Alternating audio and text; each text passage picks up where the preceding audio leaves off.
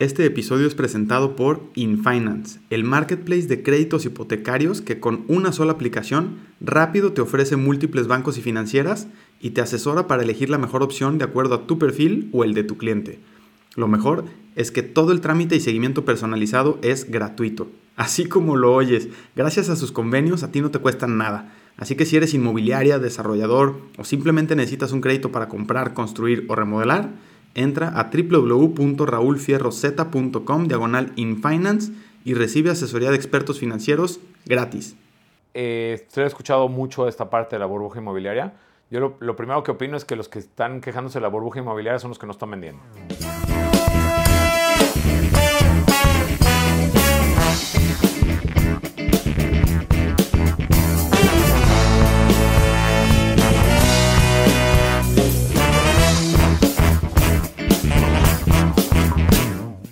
Hola, yo soy Raúl Fierro y te doy la bienvenida a un nuevo episodio de Tierra, el podcast de negocios inmobiliarios. Aquí entrevisto a los líderes del real estate para aprender de su experiencia y encontrar las tácticas que los han hecho exitosos para que tú puedas aplicarlas en tu vida y en tu negocio de bienes raíces. Hoy tengo como invitado a Joseph Roderick, fundador de la inmobiliaria Black Sheep, la consultora JRA y el club Academia Entre Brokers. Pero antes de ser consultor, comercializador y desarrollador inmobiliario, participó en la dirección de varias empresas reconocidas y aquí nos platica lo que aprendió en ese camino. También nos comparte algunos secretos para dar un servicio profesional y llevar tu negocio al siguiente nivel. Así que sin más, te dejo con esta entrevista muy casual y personal con Joseph Roderick. Joseph, muchísimas gracias por estar aquí. Eh, Platícanos, bueno, yo sé que eh, eres arquitecto y que em, pues de alguna forma has estado siempre involucrado en el tema de desarrollos inmobiliarios, pero no siempre fuiste este líder visionario que, que ahorita ya eh, es una referencia aquí en los, en los mercados locales de México, sino que pues empezaste como a lo mejor empezamos muchos en, en una carrera Em, digamos, dentro de una empresa, ¿no? De diferentes empresas y esa escalera corporativa que fuiste escalando y que en algún momento em, te diste cuenta que, tu camino podía ser diferente. Eh, platícanos un poquito de, tus inicios, cómo fue que, empezaste en este negocio inmobiliario y, cuál fue ese camino que fuiste descubriendo ahorita viéndolo ya en, reversa, cómo, cómo fue que llegaste hasta este punto. No, pues primero muchas gracias por, por, darme la oportunidad de tener este podcast contigo, que se repita varias veces porque creo que podemos agregar mucho a la comunidad. Sí, creo que tenemos mucho de qué platicar. Mucho de qué platicar. Te agradezco lo de líder y visionario, creo que todavía no llegamos a ese punto, pero bueno, este, en, el, en el camino estamos, ¿no? Para, para hacer todavía mucho más. Pues mira, así como, así como lo comentas, yo me graduó este, de arquitecto, ¿no? Del TEC de Monterrey, este, aproximadamente en el 2001, eh, que salimos de la carrera. Y bueno, durante la carrera, al inicio, pues era, este, ¿cómo se llama? Buscar trabajo para, para, empezar la, para empezar tu vida profesional, ¿no? Evidentemente entras como dibujante en diferentes empresas, luego te vuelves residente de obra y de cierta forma vas escalando y vas viendo qué es lo que te depara el futuro. La realidad es que la arquitectura es una pasión, este, que la sigo teniendo como pasión y la utilizo evidentemente cada proyecto que, que logramos dar asesoría y especificar pero la realidad es que como arquitecto nunca, este, ¿cómo se llama? Ejercí. Un par de obras pequeñitas, este, un par de dibujos ahí para, para los familiares. Pero la realidad es que había compañeros que eran mucho mejor como arquitectos, ¿no? Cuando, cuando tú decidiste estudiar arquitectura, em, ¿tenías pensado que en el futuro ibas a literal proyectar?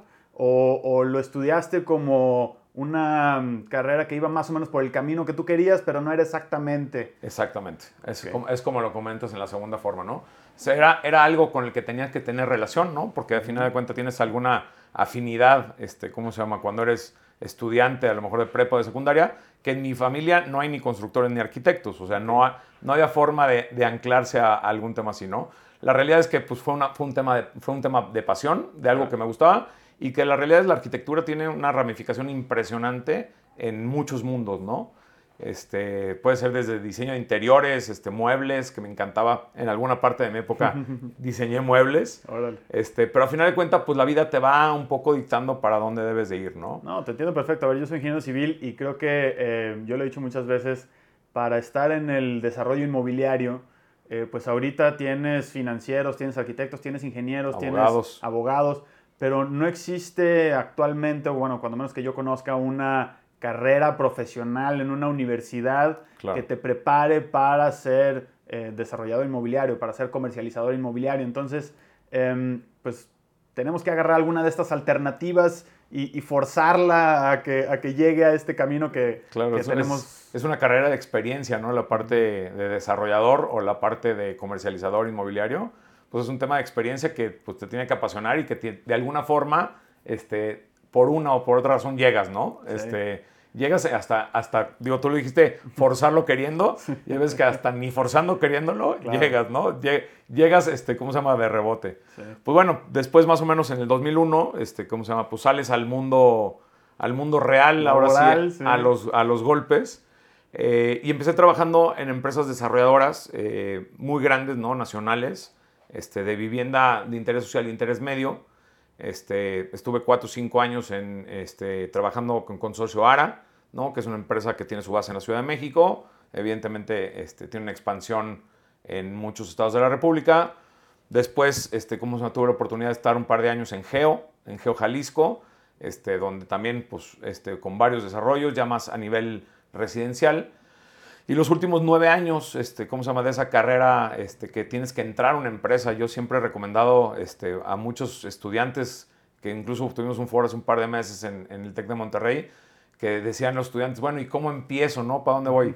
El mejor ejercicio que yo siempre recomendaré, dedícale los primeros 10 años de vida ¿no? a una empresa. ¿Para qué? Pues para que aprendas, ¿no? Porque salir creyendo que sabes, pero lo que te enfrenta la vida fiscal, financiera, este, contractual, este, vas a estar con muchos abogados y con muchos contadores y fiscalistas a lo largo de tu vida, eso te lo puede enseñar una empresa, ¿no? Y al final de cuentas esa estructura que aprendes tú en una empresa, eh, pues es muy difícil llegar a ella por, por medios propios, ¿no? Es correcto. Esa empresa que ahorita ya tiene una estructura hecha que sí, a lo mejor es burocrática, pero les ha tomado décadas a lo mejor llegar ahí y, el que tú aprendas esa estructura ya formada, pues es un, es un gran avance para cuando tú quieras. Pues es la siguiente carrera, ¿no? Cuando tú terminas de estudiar tu carrera, la siguiente carrera, pues digo, carrera de vida, pero la carrera profesional, el aprendizaje que te da poderte involucrar en una empresa, no importa incluso en qué puesto, ¿no? Es que es un tema que hay que quitarle el miedo al puesto. No puedes entrar a una empresa siendo el director general de la empresa, pues a lo mejor vas a empezar, este, ¿cómo se llama? Eh, arreglando el archivo, ¿no? Pero pues después de un determinado tiempo ya sabes arreglar un archivo y ya sabes cómo encontrar el archivo, ¿no? Y así vas este, subiendo como auxiliar, como gerente, como gerente de área, como gerente de zona, como director de operaciones, como director de área. Y esa es la carrera que mucha gente hace hasta obtener direcciones generales a nivel nacional. Y este, pero creo que es un tema de satisfacción, evidentemente, para el que elija tener esa carrera, este, aprender, ¿no? Porque vas a aprender muchas cosas, muchas cosas que no te lo dan las universidades hoy en día. En tu camino en específico, eh, digo, sé que seguiste esa, e, esa escalera corporativa, la podemos llamar, hasta cierto punto, ¿no? Claro. ¿Y cuál fue ese punto en el que, digo, sé que ya estabas cercano a tu crisis de los 40 y algo, eh, pues no sé, ¿qué, qué notabas tú que, que, que te faltaba? ¿Qué, ¿Cuál era esa espinita que no te podías este, quitar de decir, a ver, sí está muy bien aquí, sí me va muy bien, sí este, tengo estabilidad, sí tengo toda esta em, parte asegurada, pero, pero hay algo más allá. ¿Qué era eso que, te llamaba? No, pues le, diste, le, diste, al clavo, ¿no? Este, muchas cosas, ¿no? Evidentemente. Como hablábamos, el sueldo es un tema este, muy satisfactorio este, el cual lo recibes cada dos veces al mes, ¿no? El día 15 y el día 30 son los, días, felices, pase lo que pase. Se venda o no se venda, se construya o no se construya, ¿no? Este, esta parte de la crisis de los 40 que yo siento que tempranamente me llegó, eh, la espinita de crecimiento, ¿no? O sea, una es la espina de crecimiento, la otra es pues el tema económico, ¿no? Que el sueldo, como te platicaba, pues, es muy bueno, este, no hay, no hay nunca que dejar el tema del sueldo, pero cuando ya tu expectativa de vida es otra, tu espinita de dejar algo, este, que yo siempre he creído que la forma de cómo permanecer en el futuro, cuando evidentemente pues o ya no estamos activos o ya no estamos en este planeta, pues es haber dejado algo, ¿no? O sea, haber dejado una historia, haber dejado un granito de arena, haberme, haberse involucrado con más personas, ¿no? en, la parte, en la parte del sueldo y del empleado, que otra vez no se demerita y es muy bueno, este, pues es como una coraza, ¿no? Este, ¿Cómo se llama? Sí, Pues- no puedes crecer más de eso. Pues vas a crecer, vas a crecer, pero al dueño de la empresa no lo vas a quitar nunca y a sus, a sus asociados menos, ¿no? Sí. Y lo que decíamos ahorita, y a sus hijos menos.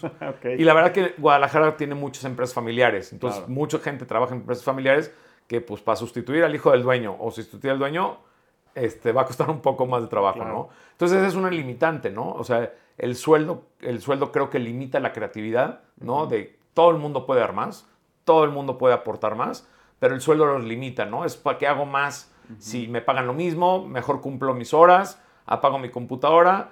Este, muchas veces hasta, hasta, hasta criticamos cuando llegamos a las obras que a la hora de la comida, pues está la mezcla hecha, ¿no?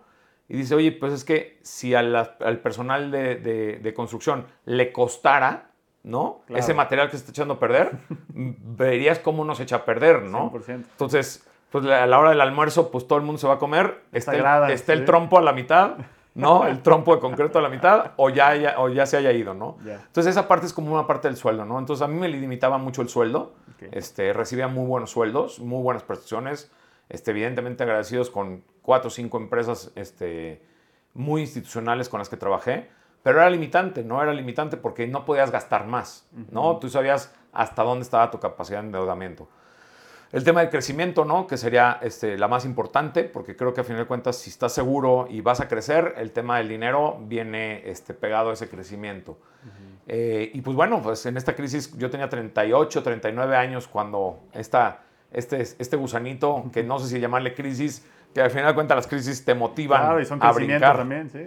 Este, decido emprender una empresa, ¿no? Ok. Este, ¿En qué momento, eh, perdón que te Sí. detenga ahí un momento, pero, pero me interesa muchísimo saber, eh, porque digo, a lo mejor muchos de los que nos escuchan ya están pasando en esta etapa en la que, eh, como tú, eh, llevan muchos años trabajando en una empresa y pues sí tienen esta idea de a lo mejor crear algo mayor o de, este, no sé, eh, hacer algo diferente, ¿no? Claro.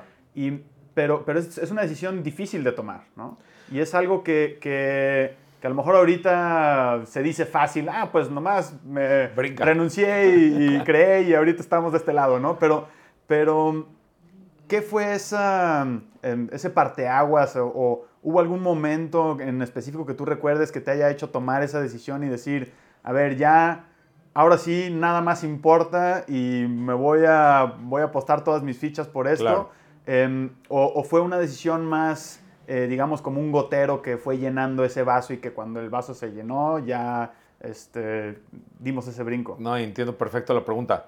Mira, yo creo que también son diferentes factores, ¿no? Este, lo primero es que cuando ya sientes una limitación donde, en el puesto en el que estás trabajando, este, ese es el momento de brincar. O sea, cuando ya sabes el proyecto, ya sabes de proveedores, ya sabes de contactos, ya te mueves con gente de gobierno, ya te mueves, este, ¿cómo se llama? Eh, con, con proveedorías, este, ya conoces el mercado, ya, ya sabes cómo es el sistema financiero, ¿no? En este caso que estamos hablando de desarrollos, o sea, ya sabes cuánto tiene que importar la- el valor de compra de un terreno, qué se puede construir, cómo empezar a hacer ese tipo de cosas, y en cualquier industria, o sea, no nomás hablando de los bienes raíces, ya llegaste a tu, ya llegaste a tu, a tu capacidad máxima de conocimiento. Podríamos resumirlo como cuando dejas de aprender. Exactamente. ¿No? Cuando ya dejas de aprender, no importa qué edad, ¿no? Este, Sí. ¿Cómo se llama? Puede ser a los 30 años o puede ser a los 60. Cuando ya dejas de aprender, pues ya tienes que empezar a buscar, este, ¿cómo se llama? Pues una ambición controlada de saber qué más vas a hacer, ¿no? Claro. Ese es, ese es por un lado. La, la otra es, este, tienes que brincar tarde o temprano, ¿no? Yo siempre he hablado, este, ¿cómo se llama? Y ahorita que me ha tocado leer más, ¿no? Con el tema de la pandemia, este, nos hicimos un poco más lectores. Este, el tema de romperte, ¿no? Este, ¿cómo se llama? Mucha gente no se la cree. Sí. Este, y lo primero es que si tú no crees como, a lo mejor está medio trillado, ¿no? No, no, claro, Pero si no mismo, crees en sí. ti mismo, este, ¿cómo se llama? Nunca vas a romper, este, ¿cómo se llama? Ese, esa- ese envoltorio, ¿no? Que era, es un envoltorio de capacidad profesional, de capacidad económica, y brincar, como dices tú, no es fácil. La recomendación es no brinquen de la noche a la mañana, Claro. ¿no? Esa es la mayor estupidez que pueden hacer, de decir, pues no sé, a lo mejor soy contador en una empresa, pero ya llegué a mi límite, me pagan bien, pero quiero este, el día de mañana este, volverme... este, Pastelero. pastelero o sembrar berries, ¿no? Sí. Entonces voy a ir a conseguir un, un terreno para sembrar berries. Sí. No, no, va a, haber, va a haber una catástrofe en ese brinco. Claro. La recomendación, ¿no? Y creo que de cierta forma lo hice yo, siempre eh, yo he buscado como la actividad paralela, ¿no? Este, de hecho, lo leí en un par de libros de casos de éxito hoy en día, donde no dejes tu chamba, porque tu chamba es tu sustento económico y más cuando tienes familia. Claro. Este, empieza a buscar eh, negocios alternativos. Side business, sí. Que no sean complicados, ¿no? Porque ya cuando te conlleva una operación, pues no vas a dejar de operar en una empresa por estar operando este, paralelamente. Pero bueno, pues hay tiempos donde te levantas más temprano y haces algo. Y hay tiempos donde la comida, si te dan una hora, dos horas, pues es tiempo para ti. Y si sales a las 7 de la noche, pues de las 7 a las 12 de la noche hay un chorro de cosas que hacer, ¿no? Claro. Entonces, es buscar como esas oportunidades de negocio que creo que los bienes raíces es una oportunidad de negocio para poder brincar muy rápidamente. Platicábamos de la barrera de entrada. Pero no brinques sin tener esta, este, no digo que es un plan B, ¿no? Porque debería ser el plan A, claro. ¿no? El plan B es donde estás. sí. este, empieza a trabajarlo, ¿no? Empieza a juntarte, que esa es una parte, este, ¿cómo se llama? También increíble de la vida profesional. Empieza a juntarte con la gente que conoces, ¿no? O sea, porque, pues a lo mejor el, este, el abogado de la empresa, que es una empresa corporativa y tiene su chamba el abogado, pues tiene amigos, ¿no? Y, y, si esos amigos te los presentan, pues tienen despachos de abogados. Bueno, por, por, ejemplo, por así decir, ya tienes un abogado, ¿no? Claro. Y el contador, pues conoce a otros contadores que tienen despachos externos. Oye, pues pregúntale al abogado a la empresa donde trabajas si no te recomienda un contador. Y ya tienes contador. Entonces, por ejemplo, ya tienes resuelta tu área de contabilidad y tu área legal, ¿no? Dentro de la misma organización donde trabajas. Dentro de la misma organización. Y no estás, o sea, y que dejemos, dejemos muy claro, ¿no? Es, no es robarle a nadie. Es moverte para, para, para encontrar conexiones, encontrar a otras personas. Un, un, un, viejo una vez me dijo y me encantó y siempre me acuerdo mucho de él. Dice, las oportunidades están en el aire. Dice, y son de las quien las tomen, ¿no? Entonces, pues si tú no estás en ese aire y no estás viendo las oportunidades y no tomas las que te conviene, este, pues van a pasar y, lo, y lo triste es que alguien más las va a agarrar. Claro. ¿no? Oye, ahorita mencionabas em, el tema de la barrera de entrada y es algo que, que, me interesa mucho platicar porque, bueno, pues como sabes, este, una de mis columnas más populares fue El fin de las inmobiliarias y hablo precisamente de eso.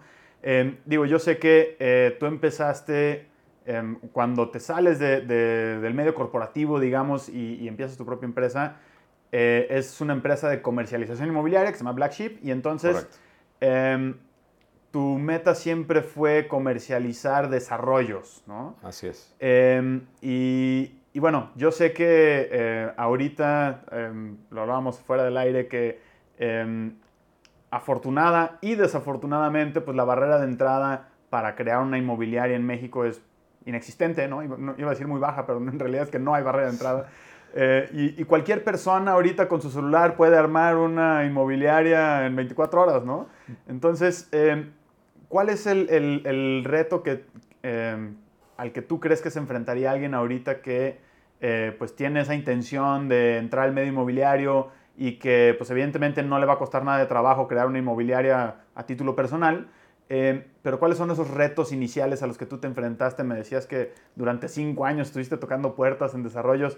Eh, ¿Cuáles fueron esos retos iniciales con los que se enfrentó Black Sheep? Pues mira, la, la Black Sheep este, la fundamos a finales del 2014 y empezó a operar en el 2015.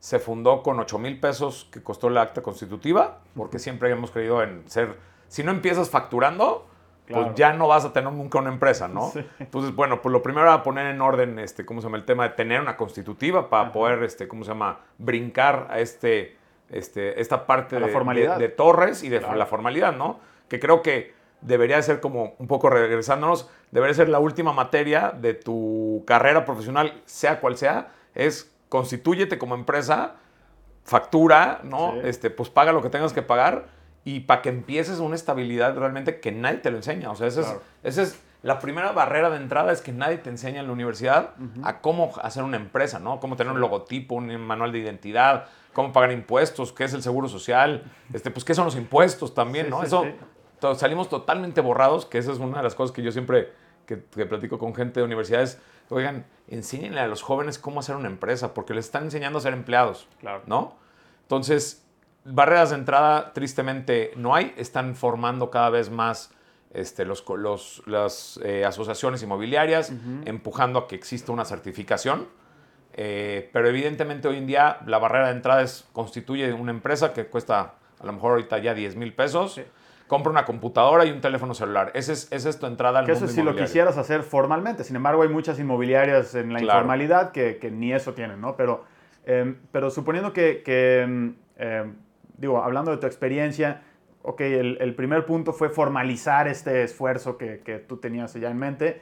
Eh, ¿Cómo fue que integraste este equipo? ¿Cómo fue que te dieron tu primer desarrollo a vender? Eh, ¿Cuáles fueron esos retos principales? Porque digo, empezar de cero eh, es difícil, ¿no? Entonces, ¿cuál, por, por, dónde empiezas, no? Esa es, esa es la, la, la, cuestión. Digo, nosotros empezamos este, con mucha suerte, ¿no? Este, tenía un grupo de conocidos que tenían varios desarrollos verticales, que ese es uno de los temas que la ciudad de Guadalajara se empezó a verticalizar más o menos hace 8 o 9 años, fuertemente. No, Había un par de edificios, pero no era la tendencia, debido a que la tierra pues prácticamente era escasa o cara, ¿no? Y que la gente pues ya quería vivir concentrado en lugares donde o trabajaba o tenían a sus hijos, ¿no?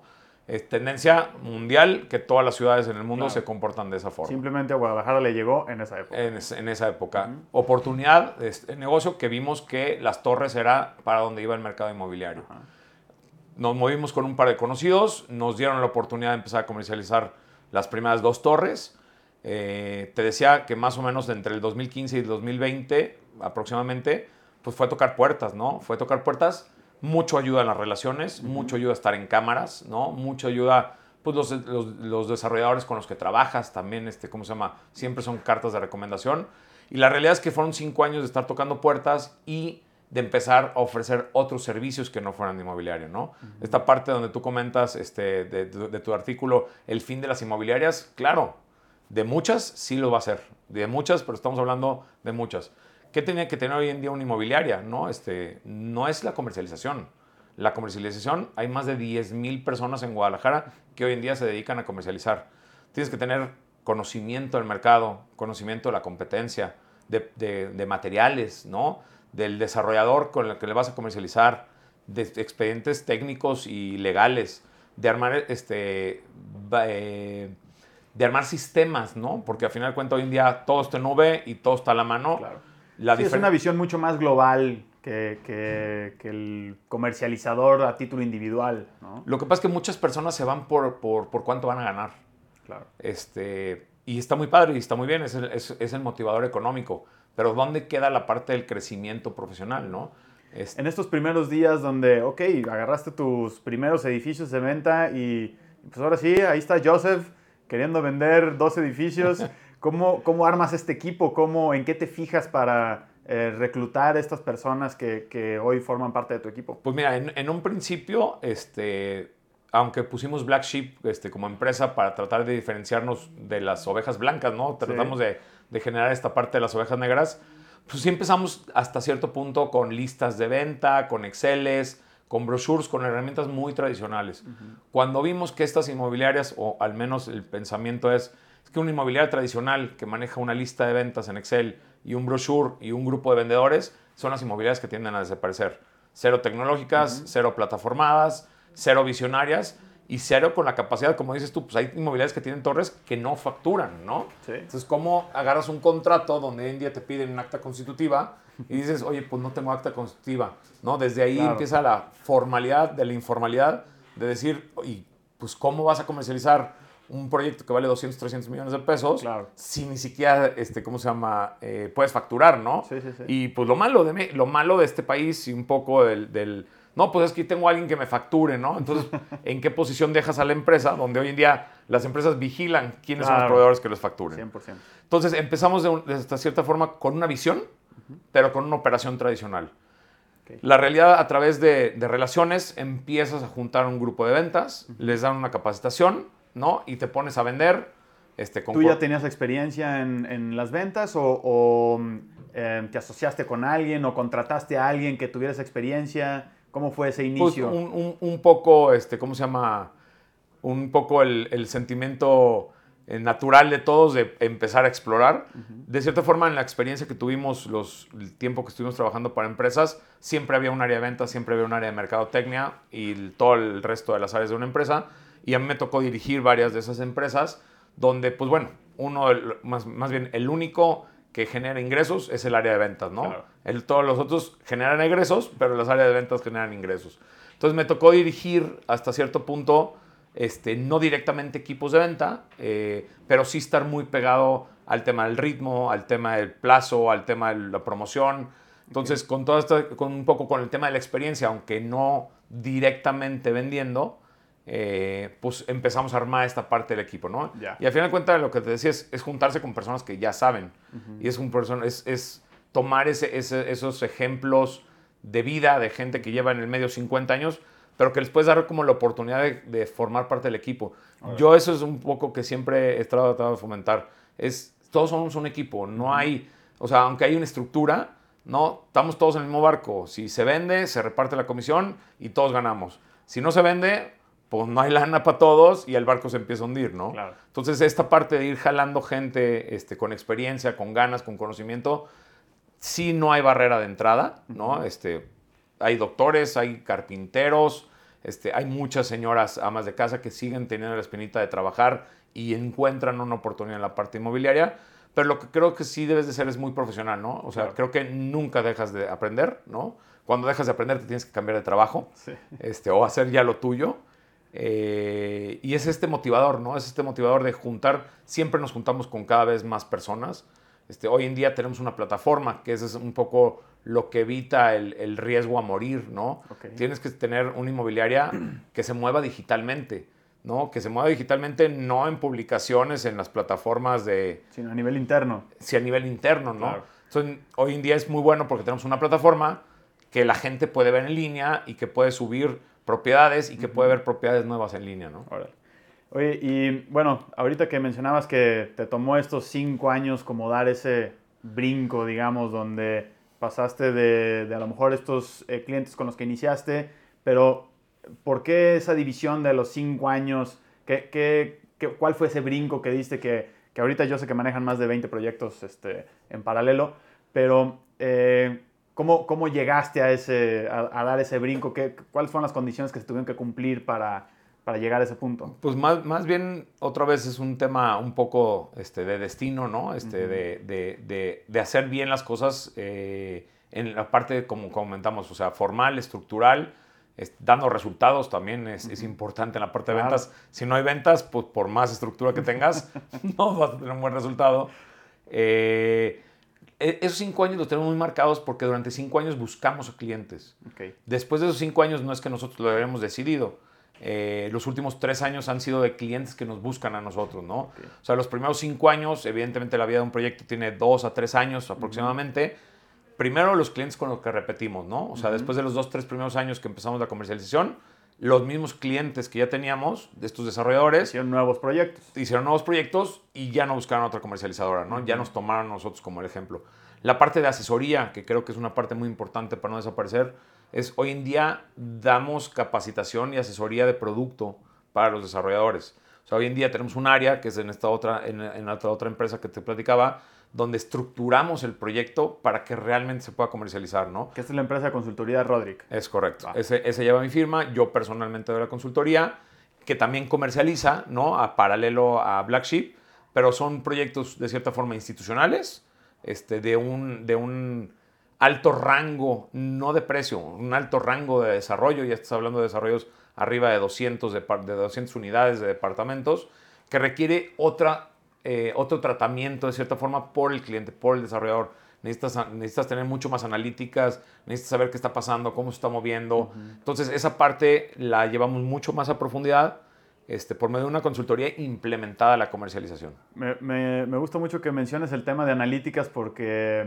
em, yo también soy mucho de tomar decisiones con datos y, creo que pues es, eh, ahorita que ya tenemos esa Em, capacidad de conocer los datos para poder tomar decisiones es un poquito contrapunteada con los años 70, 80, donde un líder visionario era el que eh, se le ocurría cierta cosa y le apostaba muchísimo por, cierta, eh, por tomar cierta decisión y pues cuando estaba en lo correcto era una, una gran victoria, pero pues muchas veces también era una visión equivocada y eso pues llegó a sacrificar eh, muchas empresas, ¿no? Y no te vayas muy lejos, el día de, al día de hoy hay muchas desarrolladoras que siguen tomando decisiones por impulso. Es que, oye, ¿cuándo subimos el precio? Pues súbelo ya. Este, oye, pues en enero suben los materiales, sube el precio. Oye, esta política, pues es la misma política de mi competencia. O sea, no hacen un análisis mucho más a profundidad y creemos que nosotros es un poco lo que hacemos el cambio, ¿no? O sea, no nada más es la venta, ¿no? Porque la venta, como les digo, es, pues pon unas banderitas, una mesita, este, ¿cómo se llama?, fuera de tu desarrollo y probablemente vas a vender. No de la mejor forma. Claro. No sabes si estás perdiendo el rumbo de la venta o realmente le estás atinando. Y es, esto, es esta parte, ¿no? De los, no, pues es que a mí me late por ahí. Ya ahorita ya no es de latidas, ¿no? Ya ahorita es, este producto es el que se vende, estos son los datos, este es el historial, ¿no? Me preguntabas de los estudios de mercado, que los estudios de mercado son muy buenos, pero los estudios de mercado te dan el impulso de ese momento y cómo está el mercado. Sí, yo, yo digo muchas veces que el estudio de mercado lo que hace es eh, darte em, la información sobre la oferta, pero no sobre la demanda. Es correcto. ¿no? Entonces, te está diciendo qué está haciendo tu competencia, pero pues a lo mejor es lo que tú no deberías de hacer, ¿no? Porque dependiendo de los datos, si se está vendiendo o no, pues si, si haces lo que está haciendo la competencia, pero la competencia no está vendiendo, pues tú tampoco vas a vender. Es correcto. ¿no? Sí, sí, Entonces, eh, me, Son los, los, datos, los datos mal interpretados, ¿no? Claro. Y, y bueno, eh, en cuanto a las tendencias, digo, yo sé que eh, pues tú ya tienes muchísima data detrás y que em, pues en toda esta experiencia que has absorbido de alguna forma, em, pues la utilizas para el futuro de los proyectos en los que te involucras. Em, ¿Cuáles han sido estas tendencias que tú has identificado? digo, no, no solo a nivel local, porque sé que están en, varias ciudades, este, ahorita mencionabas algunos destinos turísticos, eh, pero hay algunas tendencias que se repiten, ¿no? Que eh, no sé, por ejemplo, el, uso de auto eléctrico o em, pues que se reducen, se van reduciendo los metros cuadrados de las unidades o que se fraccionan la propiedad, ¿no? Eh, ¿Cuáles son esas tendencias que tú tienes identificadas y que crees que en, en los próximos años se puedan volver normalidad y que eh, puedan agarrar más fuerza y convertirse pues en, en la nueva normalidad? Mira, tendencias depende, depende mucho de qué producto es el que estés diseñando. No son ni las mismas zonas, las ciertas zonas de Guadalajara, hablando específicamente de Guadalajara, tenemos el 95% de nuestro inventario aquí en Guadalajara. Este, depende mucho de las zonas primero, ¿no? O sea, hay zonas que te absorben productos más chicos, hay zonas que te pueden este, absorber productos más grandes. A mí el ejemplo que siempre he dado es que a mí me encanta el diseño del producto de dos recámaras, dos baños, dos cajones de estacionamiento. Es una tendencia, que ya trae muchos años hacia atrás, que es el producto que de cierta forma mejor se vende. Hay muchos desarrolladores que están haciendo producto muy chico, que son viviendas unifamiliares, que está bien, pero son, esas son tendencias más de rentas a corto plazo, ¿no? O sea, una unidad de 45, 50 metros, eh, yo creo que sí puede vivir perfectamente una pareja, una persona, este, que hoy en día eso, esas son tendencias, ¿no? Antes eran familias de 8, 10, 12 personas, se empezó a reducir a 6, se empezó a reducir a 4.5 Hoy en día no creo que la tendencia sea más alta de 3.94 personas por habitación. Y mucha gente sola y mucha gente también nómada, ¿no? Este, hay gente que se está moviendo, hay gente que está moviendo por países. La pandemia todavía vino a, ¿cómo se llama?, a fomentar más, este, ¿cómo se llama?, las tendencias que ya venían, ¿no? O claro, simplemente las aceleró. Tú ves, un, tú ves, por ejemplo, yo creo que México es como 30 o 40 años atrás de lo que Estados Unidos tiene como tendencias y la realidad es que es nuestro vecino y hay que seguirlas.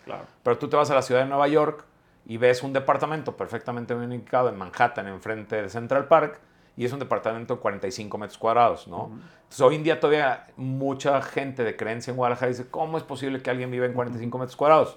Ya viene. Allá tienen 40 años viviendo así. Allá tienen viviendo todo el tiempo así. Pero que tienen, pues, temas que nos hacen falta, ¿no? Transporte público, este, que pues tú puedes ser, este, ¿cómo se llama? Director o gerente del banco y no tienes coche, ¿no? Este, Tengo un amigo que vivía en Nueva York, me decía, hace 10 años no tengo coche, no lo necesito, me bajo, subo al metro, me deja enfrente de mi oficina, no pago tenencia, no pago seguro, no pago gasolina, no pago estacionamiento. una fortuna, claro. Entonces, ¿qué viene de tendencia? Yo creo que sí menos uso del vehículo.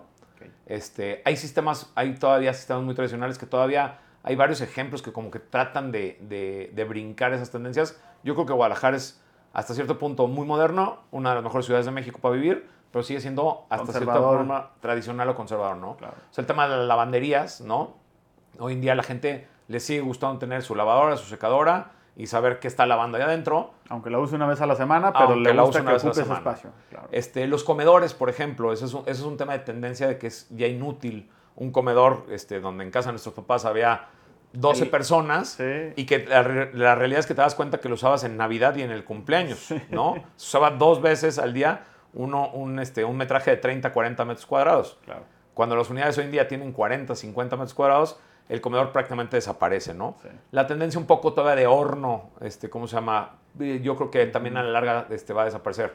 Hoy en día... yo creo que inclusive la, la, cocina como tal, es decir, el espacio donde que tenemos destinado a la cocina ahorita, que en las casas, sobre todo a nivel residencial, tiene una importancia grande, lleva un gran porcentaje de la obra, se invierte en la cocina, por todo el equipo que involucra el espacio, etcétera. Y, y, la verdad es que pues ahorita ya hay muchas familias que nunca cocinan, ¿no? O que cocinan pues a lo mejor quesadillas o cosas sencillas, pero, pero que no necesitan esas cocinotas y que eh, a lo mejor no se, te, no, no se llegue a eliminar por completo, pero sí va a volver, se va a convertir en una amenidad opcional o, o se va a reducir a una parrilla o algo eh, como lo que vemos en unas, eh, algunas habitaciones de hotel, ¿no? Donde, pues sí, tienes una cocineta, ¿no? Claro. Pero... ¿Vas a tener un refrigerador? una parrilla de dos hornillas como máximo, si no es que una. Eléctrica, por cierto. Eléctrica, no va a haber horno, ¿no? Los hornos creo que es para un tema mucho más residencial, no para un tema de departamentos. Este, y básicamente, ¿no? Eh, la cocina creo que está reduciéndose de tamaño, aunque para los espacios que están manejando ahorita las cocinas son abiertas. Entonces ya, ya, es, ya es un accesorio de la sala, comedor, o no hay comedor y es realmente sala y tu cocina es el comedor sí tendemos mucho los tapatíos a hacer las reuniones en la cocina. O sea, las reuniones, por más bonita sala que tengas y más bonita terraza que tengas, todos acaban, todos, acaban en la, cocina. comida y la bebida, claro. Entonces, ¿qué es lo que hacemos hoy en día? Pues cocinas abiertas, con barras lo más amplias posibles, probablemente, como dices tú, con menos equipos, este, pero al final de cuentas, pues tienes un espacio, ¿no? No creo que terminen de desaparecer. Hay por ahí pocos ejemplos de, de cocinas este, comunes, ¿no? este, como, una, como una especie de, como de coworking, pero de cocina, donde cada quien tiene un espacio en el refrigerador y cada quien lava sus cubiertos y sus platos. Y como dices tú, pues es para hacer la quesadilla o para hacer el sándwich. Ya no es para hacer el pavo para 20 personas en Navidad, ¿no? Que incluso otra vez, toda esta parte que es bien padre porque si tú combinas lo que está pasando en la parte arquitectónica de las, de las unidades, está influenciada por todo lo que está pasando a nivel, este, ¿cómo se llama? De, de todo el comercio electrónico, incluso social y del comercio electrónico. O sea, hoy en día pues digo, no he visto todavía un pavo en, Uber Eats, pero, pero no dudo pero que, no dudo que para Navidad a alguien se le vaya a ocurrir la idea y va a vender pavos. Entonces, ya para qué te pones 4 o 5 horas a cocinar, este, ¿cómo se llama? pues ya tienes el pavo hecho, lo pediste y te llega, ¿no? Y esto llevado en el día a día también es muy común que la gente, pues, a ver, en lugar de dedicarle 2, 3 horas a cocinar en la mañana para cuando lleguen todos a comer, está mucho más sencillo pedir en las aplicaciones y vámonos, ¿no? Y, y, no tienes que pedir McDonald's, o sea, puedes pedir comida perfectamente saludable y casera, este, em, que te llegue en ese momento, ¿no? Entonces, en ese sentido, pues la cocina también se reduce. Em, ¿Qué otra tendencia em, identificas tú? Es decir, imagínate que ahorita, digo, yo sé que aparte de Roderick y de Black Sheep, este, estás involucrado en algunos desarrollos inmobiliarios. ¿Cuál crees tú que sería así como eh, la salsa secreta para el éxito de un desarrollo inmobiliario? bueno, pues ahora, ahora, sí que me, ahora sí que me lo pusiste en bandeja.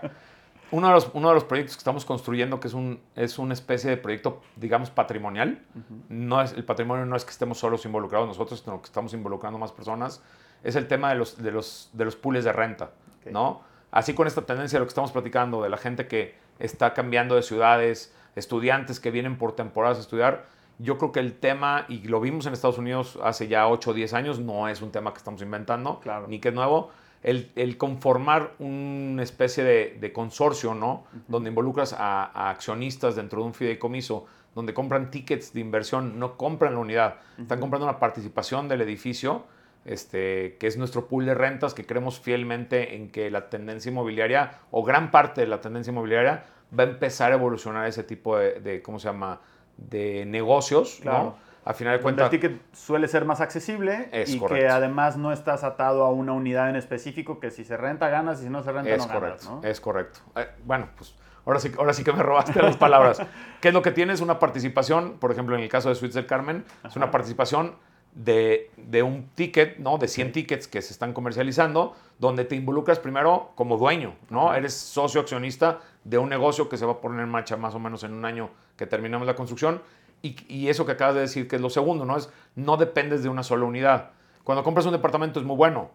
Tienes posesión, tienes escritura, dependes tú del ingreso de una sola propiedad y probablemente tú lo administras. ¿Para dónde va la tendencia? Que es lo que estás preguntando, es ¿para dónde vamos? ¿No? Oye, vamos en el sistema tradicional de comprar un departamento, de que me lo escrituren, de que yo lo suba en la plataforma. sí, es un buen negocio, lo puedes administrar tú y sigue siendo un tema de cierta forma tradicional de, rentas, ¿no? ¿Qué es lo que nos tiene a futuro? El no tener, ¿no? Este, yo siempre creé como una idea de cómo le haces para no tener teniendo, ¿no? Claro. Entonces, ¿qué es el no tener teniéndolo? Y vámonos a un tema que nosotros lo vivimos por la generación en la que estamos, el software, ¿no? O sea, anteriormente, ¿qué hacías? Ibas y comprabas, este, ¿cómo se llama? El paquete de Office, te entregaban una caja, te entregaban un CD, un manual de instalación y lo instalábamos. Hoy en día nuestros hijos, ¿cómo adquieren el software? Se meten, app, se meten, App Store, ponen su contraseña, descargan el software y ya lo tienen, ¿no? Es un poco como le, y es pagar una suscripción en lugar de comprar el software completo. Es correcto, pagas una suscripción, se vuelve más barato y cuando decides no utilizarlo, pues lo dejas de utilizar, ¿no? Yo creo que esta parte de la analogía del software, ¿no? Y de muchas otras cosas, la música, ¿no? Este, ¿Cómo se llama? Yo tengo amigos que coleccionan CDs donde ya un CD, ¿dónde, ¿dónde, lo metes, no? O sea, ya no lo puedes meter en una computadora, ya no lo puedes meter en un coche. Oye, pues hoy en día, por Spotify, ¿no? 115 pesos al mes, tienes tu suscripción y tienes la música ilimitada. No tienes que ir este, a comprar un CD a una tienda, ¿no? ¿Qué es lo que pasa con el pool de rentas? Es exactamente lo mismo. Tú estás invirtiendo en un inmueble donde compras una participación, tienes un derecho de fideicomiso, no tienes una escritura y no lo vas a rentar a tu gusto y a tu forma. Lo va a rentar una empresa a través de una homologación de criterios como la decoración, el tipo de departamento y el valor de las rentas. O sea, tristemente, que yo me he dado cuenta, muchos de los desarrollos que hemos comercializado, te da la vuelta después de un par de meses de haber terminado el edificio y uno renta en 18, otro renta en 17, otro renta en 20, ¿no? ¿Qué pasa cuando eres institucional? Pues todo renta en 17. Entonces, ¿qué es lo que pasa? Vamos para arriba. En vez de jalarnos como actores independientes de este pool, ¿no? Que mucha gente me ha dicho que ha entrado al pool, oye, yo quiero que me escritures y qué unidad me va a tocar, ¿no?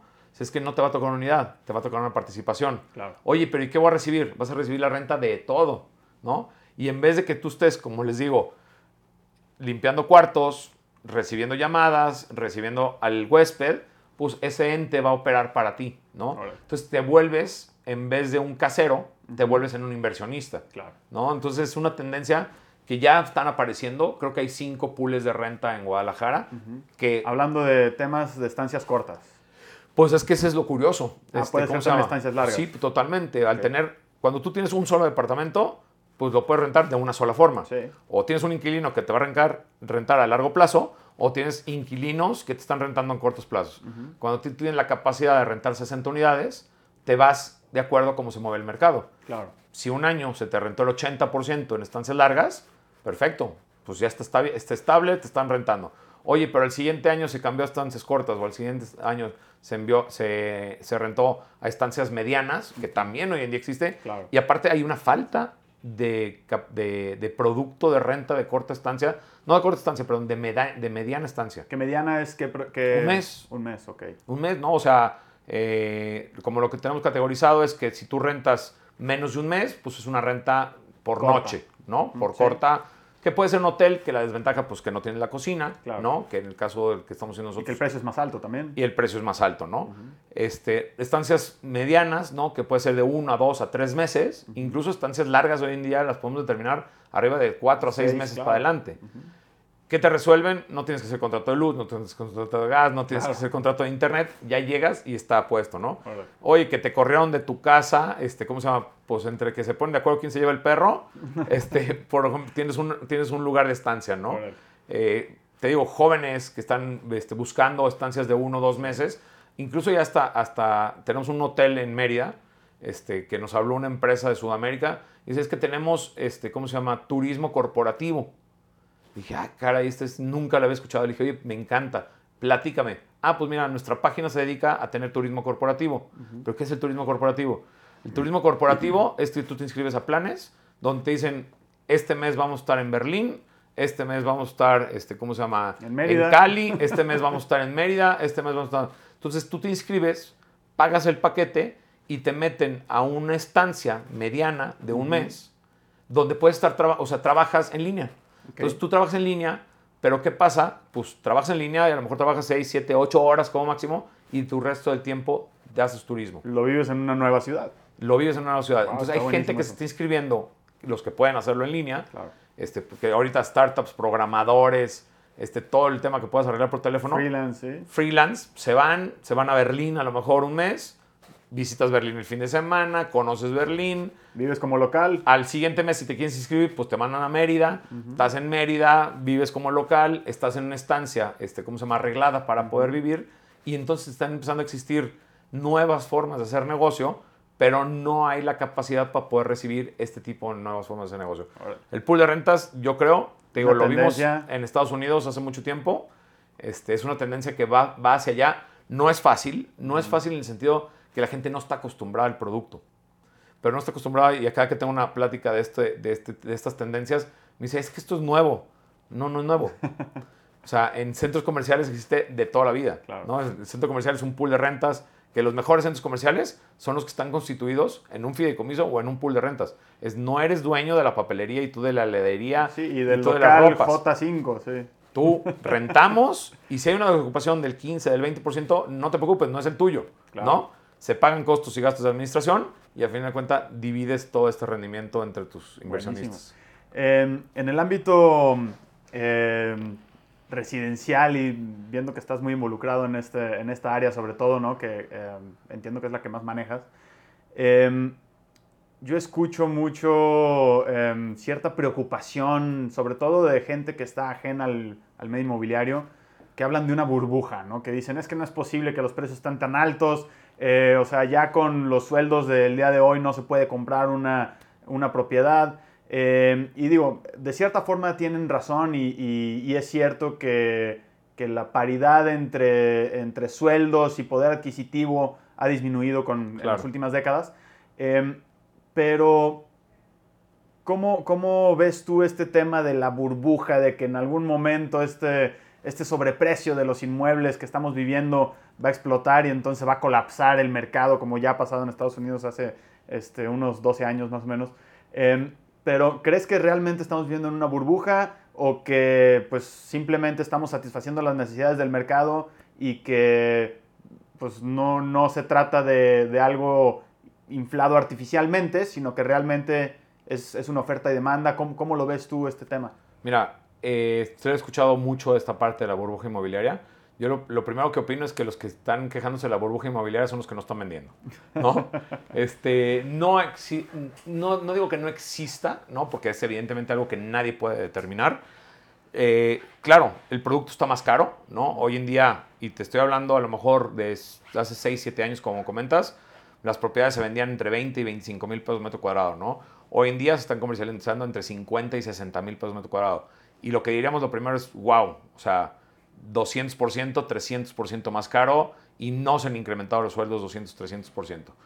Este, uno, la tierra está más cara y es más escasa, más en la ciudad de Guadalajara. Claro. El tema de permisología cada vez es más complejo y más caro, ¿no? Hay que pagar más derechos y más impuestos de todo el tema del negocio. Y el tema de los materiales, que es un tema global, de inflación global y de escasez Y este, de global. ¿no? commodities que no podemos hacer nada. Es correcto. O sea, todo eso ha incrementado el precio, no nada más, este, como muchas veces dicen, la voracidad del desarrollador por ganar más. Realmente se sigue ganando lo mismo que se sigue ganando que hace 5 o 6 años. El asunto es que todo esto se ha encarecido. ¿Cómo estamos contrarrestando un poco el encarecimiento de las propiedades? Que sí es una realidad. Lo, lo vemos, lo sentimos y nosotros somos compradores también del mismo producto, ¿no? Porque Claro. si tú no compras tus productos, pues es que no crees en esos productos Sí. a través del financiamiento, ¿no? Este, acabamos de tener una conferencia la semana pasada, ¿no? En, en un summit que se hizo en Guadalajara, donde es increíble cómo ha crecido la parte media residencial este, en temas de créditos, ¿no? Este, yo primero lo que diría es, mientras haya créditos en el banco, la sensación de tranquilidad la vamos a tener durante muchos años. En el momento en que empiece a encarecerse o, o- o acotarse lo- o la facilidad dinero, claro. de adquirir un crédito hipotecario, yo creo que sería el primer, este, ¿cómo se llama?, foco rojo Ajá. que tendría razón esta parte de la burbuja, ¿no? Claro. Pero hoy en día, si los bancos confían en la ciudad de Guadalajara, Y las en tasas México, están más bajas que nunca.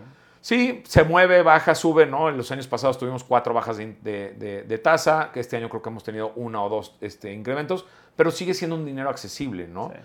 Pero me voy un poco más a cómo, cómo contrarrestarlo contra la comercialización, un producto que de cierta forma se ha encarecido. lo primero que les recomiendo, y otra vez, que todas son pláticas a diario, ¿no? El fin de semana me decía una amiga, me dice, oye, pero es que yo voy a juntar 3 millones de pesos para comprarte un departamento. Yo le digo, no hagas ese error, porque es el peor error que puedes hacer. No juntes 3 millones de pesos. Ten un empleo estable o un negocio estable, un ingreso estable, este, y aviéntate con un enganche y aviéntate con mensualidades y al final de cuentas, después de que el producto 12 o 24 meses se haya concluido, sacas un crédito, ¿no? Nunca vamos a tener, creo, en México una tasa, este, ¿cómo se llama? Al revés, ¿no? No, al revés. Este, una tasa invertida, ¿no? Una tasa invertida en el sentido es, tú por una propiedad tradicional puedes tener más o menos un rendimiento entre 4, 5, 6% si la logras rentar muy bien ese activo, ¿no? Ya contra un crédito que a lo mejor está en el 12%, pues nunca el crédito solo va a pagar, este, ¿cómo se llama? Pero nunca la renta va a pagar solo el crédito. ¿Qué es lo que tienes que hacer? Buscar oportunidades, que creo que, por ejemplo, nosotros nos involucramos mucho en hacer sensible al desarrollador, ¿no? Para el desarrollador, pues qué más contento el mundo que te paguen de contado la unidad y no tener que andar este, andando con cobranzas y aparte ya resuelve su tema financiero, el desarrollador.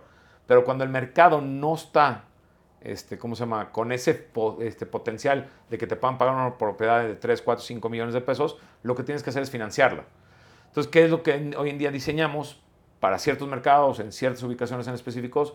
Es, oye, pues hoy en día puedes dar desde un 10% de enganche y puedes dar mensualidades de 17 mil pesos. Claro, pues vamos ya a una gran masa, ¿no? Es, claro. En vez de pedirte 3 millones de pesos, que acortarías la masa de compra, eh, pues ahora te vas a una gran masa donde si ya estás ganando entre los 40 y 50 mil pesos, ya tienes 300 mil pesos ahorrados, das ese enganche de 300 mil pesos, vas pagando esta mensualidad de 17, 18 mil pesos al mes, al final de cuentas, al término del, negocio ya pagaste el 30% de tu departamento. Ya te pusiste como el tema de ahorrar, ¿no? Que, que es un tema también muy trillado, en, que el mexicano no sabe ahorrar de la manera, este, ¿cómo se llama? Correcta. Claro. Este, es, es un sistema de ahorro. O sea, los bienes raíces es, te avientas con 200, 300 mil pesos, le empiezas a poner 15, 16, 17 mil pesos al mes, ¿no? Viene tu aguinaldo, pues le adelantas, este, y al final de cuentas ya pagaste el 70% de la unidad. ¿Qué es lo que queda? Tener un historial crediticio, ¿no? Para poder sacar el financiamiento de los, eh, de los otros 2 millones de pesos probablemente que te hagan falta. Pero esos 2 millones de pesos ya te van a dar una, ya te van a, te van a dar una tasa mensual de 20 mil pesos al mes de pago. Si tú rentas esa unidad en 17, 16, 17 mil pesos, ya prácticamente la unidad está pagando los otros dos millones de pesos que no tenías para pagarlos, ¿no? O, que no que no querías endeudarte. Eso es a lo que al final de cuentas yo siempre le he llamado activos. O sea, ¿qué es un activo? Porque aparte estás generando plusvalía y estás haciendo que el crédito prácticamente se pueda llegar a pagar directamente con la renta, ¿no? Entonces, esta parte de, de, disminuir esa burbuja es, oye, sí tenemos precios altos hoy, sí, eso es una realidad. ¿Consecuencia de qué? No es de ganar más. ¿Consecuencia de qué es? De varios factores del mercado, ¿no? Oye, ¿cómo abatimos eso? Ponte flexible con tus clientes y hazles trajes a la medida. Muchos desarrolladores nos permiten hacer un traje a la medida. Oye, yo puedo pagar 500 mil pesos cada seis meses. Oye, pues tienes ganas, tienes la capacidad, puedes. Vente, no tengo la política, pero te la adapto, ¿no? ¿Qué porcentaje crees tú que, digo, em, hablando de, estos, de estas preventas, eh, pues hay, hay diferentes planes de financiamiento? Eh, algunos, como tú bien dices, pues son este, el inversionista que llega al principio y paga el 90% y nos vamos contra escritura a lo que falta, ¿no? Em, hay estos, estas posibilidades de eh, ir pagando mensualidades y un cierto financiamiento directo, lo podríamos llamar. Em, en, tu experiencia, ¿qué porcentaje del edificio o del desarrollo se, se comercializa en estas diferentes áreas? Es decir, qué porcentaje se va al inversionista que paga casi todo por adelantado, qué porcentaje es el usuario final o el inversionista, digamos, este, eh, con su ingreso fijo que, tiene este plan de pago y cuál, cuál sería el, último porcentaje que sería, pues ahora sí que ya como venta más este, en forma al final del desarrollo donde em, se paga ya un, esquema más tradicional.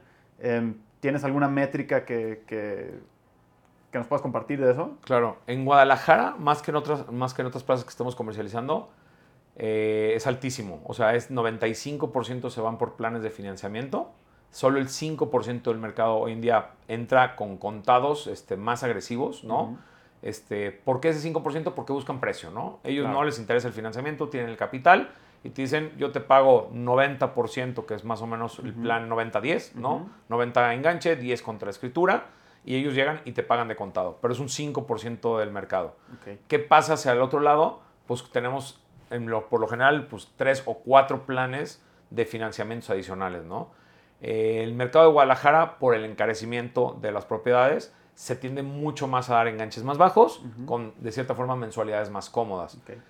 Lo curioso es que al término de la construcción, los que dieron este enganche bajo y las mensualidades cómodas, todavía al final capitalizaron en 24 meses más lana, entonces meten mucho más lana para que su crédito les quede mucho más bajo, entonces les queda todavía de cierta forma mucho más cómoda, ¿no? Y yo te diría que estás hablando 5% hacia el lado del contado y hacia el lado de la parte financiada, ¿no? Que es un plan que le llamamos hipotecario, que no tienes que hipotecar forzosamente, pero así le llamamos al plan, sí se tiende entre un 50 y un 55% del mercado.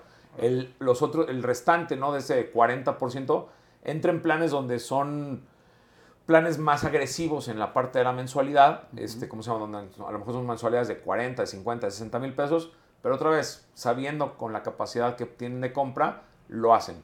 Hiciste, y, tomaste un tema, este, ¿cómo se llama? Muy interesante, que es el tema de la crisis del 2008 en Estados Unidos.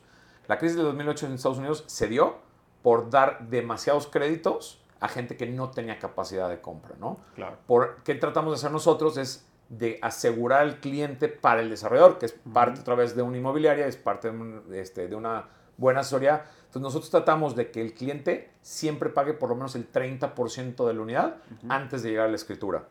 Su crédito se va a facilitar, el desarrollador va a estar tranquilo con un cliente que ya se haya apalancado en el 30% y el mismo comprador no va a perder un 30% este, ¿cómo se llama? ya dado y, perder la, y perder la operación. Más o menos por ahí va el porcentaje, creo que un 30% es súper sano para todos. Entonces diseñamos planes para que siempre el desarrollador está apalancado con el cliente el 30%, el cliente esté comprando una unidad por lo menos del 30%. ¿Qué pasaría en una burbuja? Que eso sí es clarísima, la crisis de 2008, es empezar que toda la gente compre una unidad con 5 mil pesos al mes, ¿no? ¿Qué pasa? Abres demasiado tu tasa, ¿no? No por no darles acceso, pero le darías acceso a un tema prohibitivo, ¿no?